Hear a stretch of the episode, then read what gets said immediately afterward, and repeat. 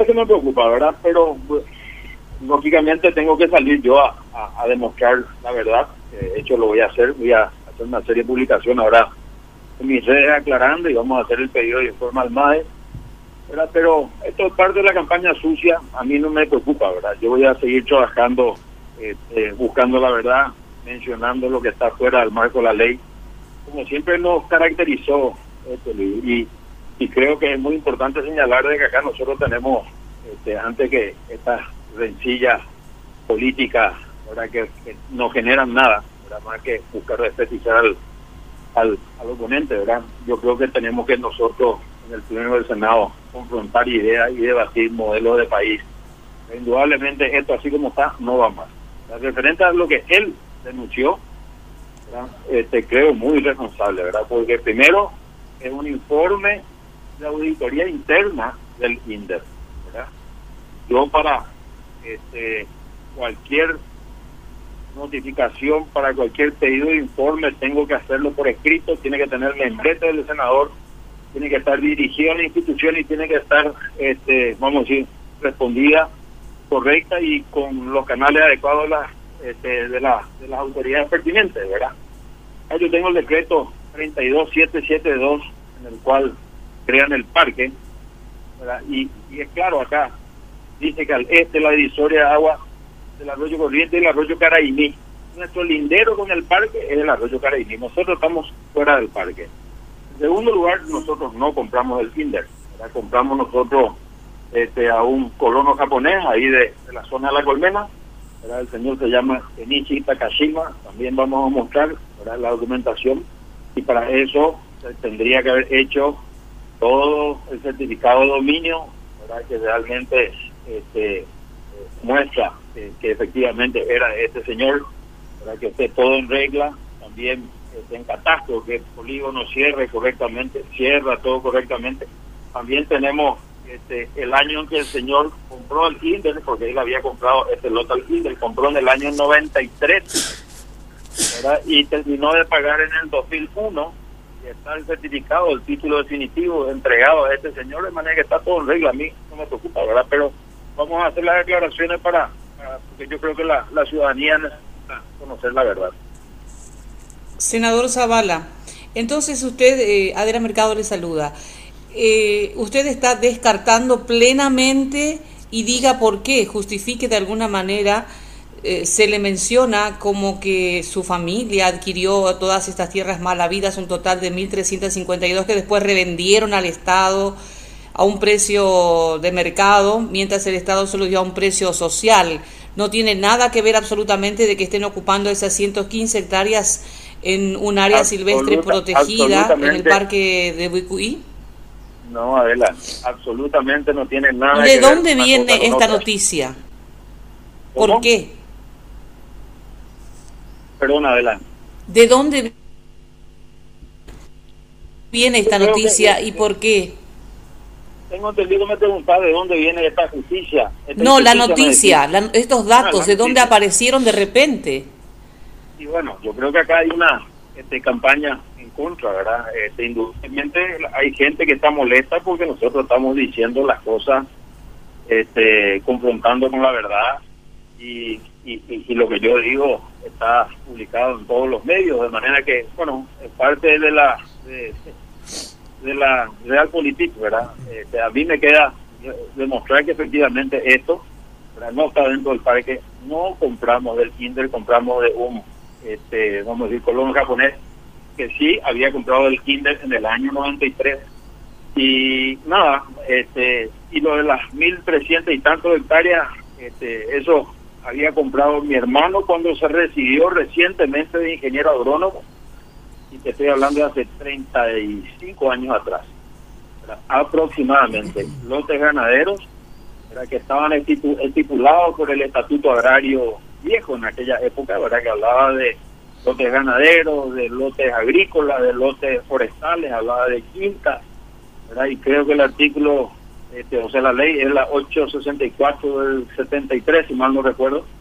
Este, bueno, pero no está en regla, pueden ir, pueden investigar, y efectivamente sí, mi hermano vendió 200 y pico hectáreas que este, era parte de un asentamiento que creció y, y, él este, entró en un acuerdo con la gente de la colonia que necesitaba de esa propiedad y, y, llegó a un acuerdo y lo hizo a través del Tinder, por supuesto.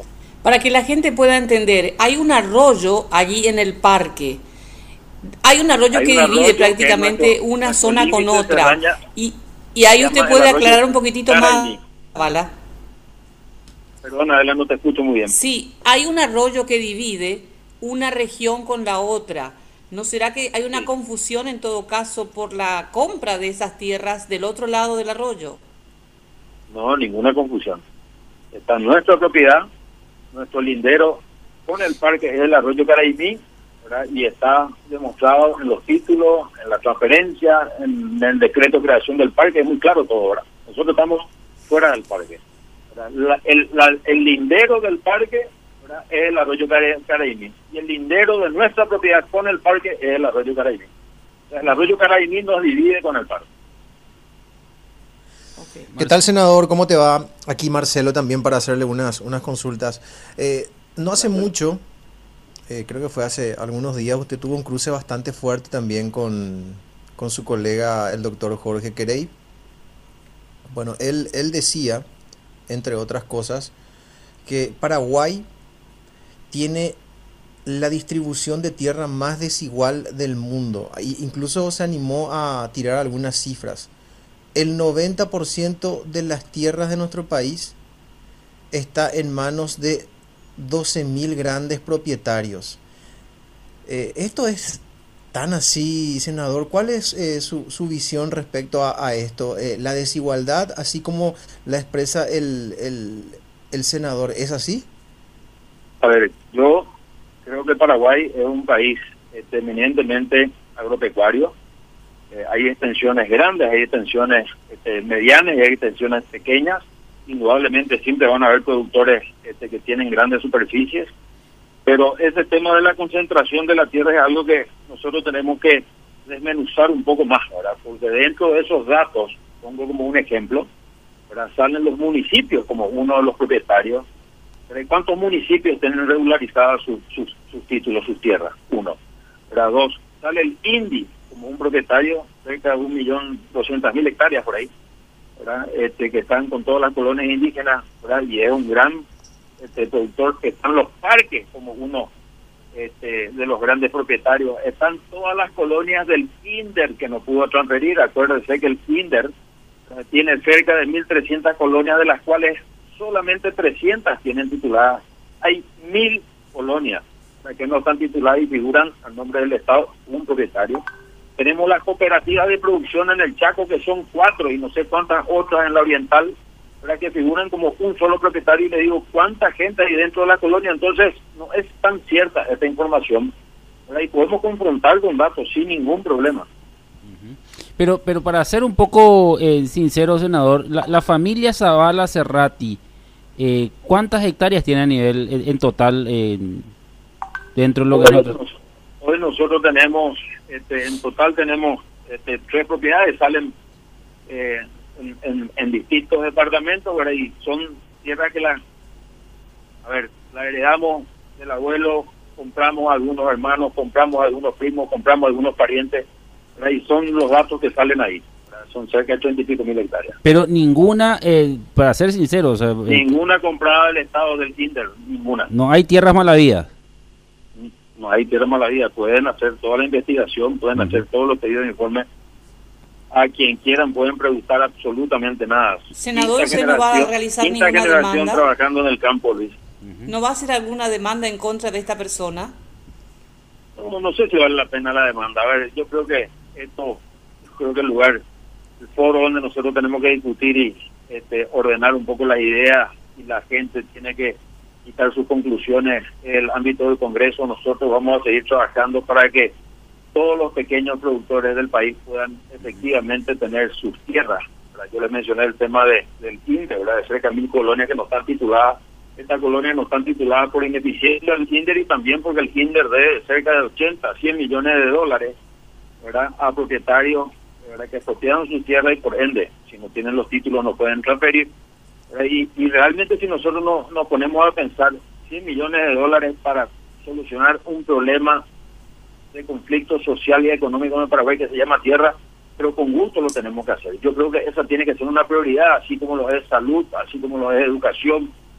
Yo creo que es un tema social muy importante y hemos ayudado a muchas colonias, no una sola, a muchas colonias, a que puedan regularizar sus tierras.